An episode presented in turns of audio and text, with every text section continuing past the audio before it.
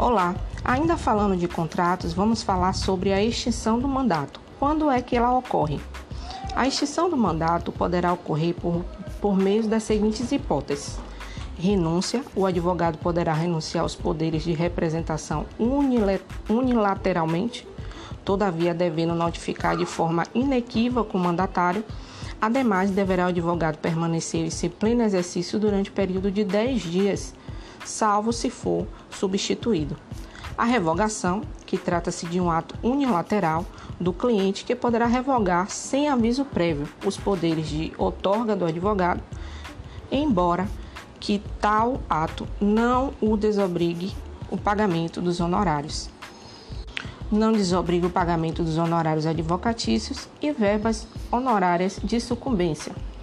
Subestabelecimento sem reserva de poderes, revoga os poderes concedido ao advogado subestabelecente, o qual não mais poderá atuar no processo. Forma presumida configura pela conclusão da causa ou o arquivamento do processo. Fique atento: a renúncia é um ato do advogado, ao passo que a revogação é o ato do cliente.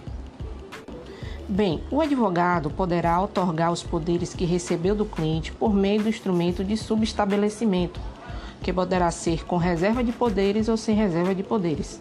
Para isso, importante que conste na procuração poderes expressos para subestabelecer. Inscrição na OAB.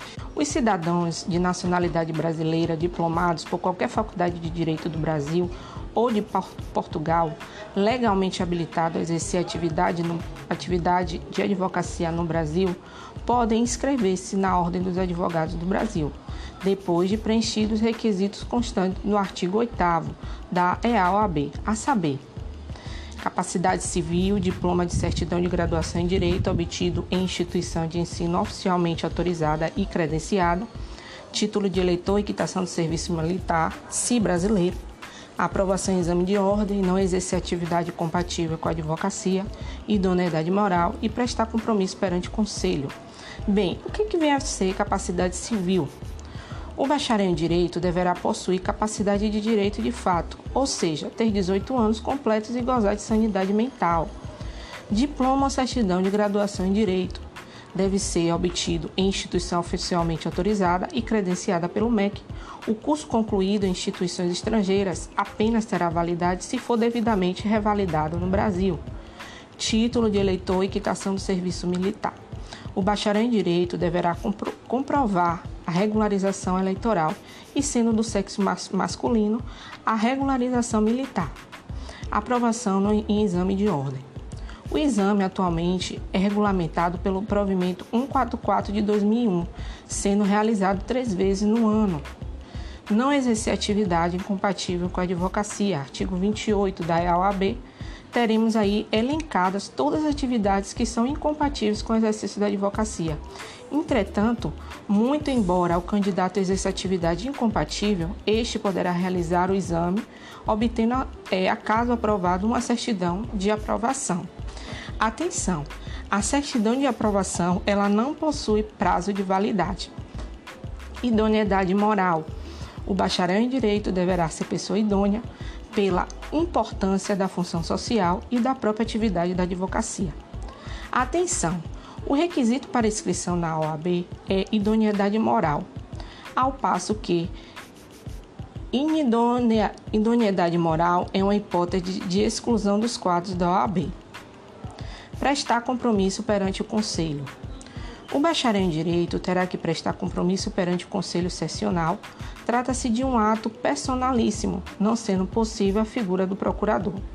Bem, inscrição principal.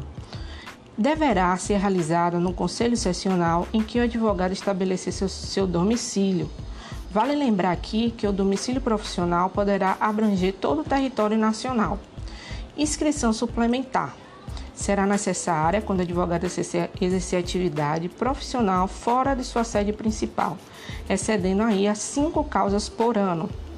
Inscrição por transferência.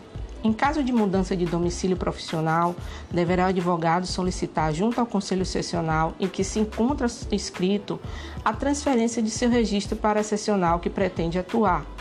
Bem, vamos falar agora de estrangeiro e advocacia no Brasil. O cidadão estrangeiro, como também o brasileiro formado no exterior, poderá aí validar seu diploma desde que atenda os requisitos constantes no já mencionado do artigo 8 da EAOAB, além de realizar prova de título de graduação e revalidar no MEC.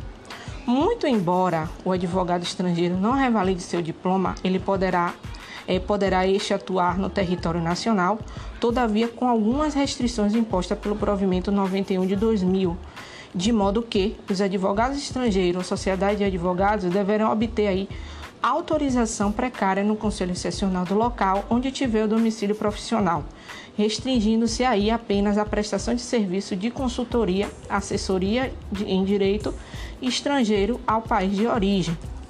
Então fique atento: o advogado de nacionalidade portuguesa que queira se inscrever junto à OAB será dispensado do exame de ordem e da revalidação do diploma.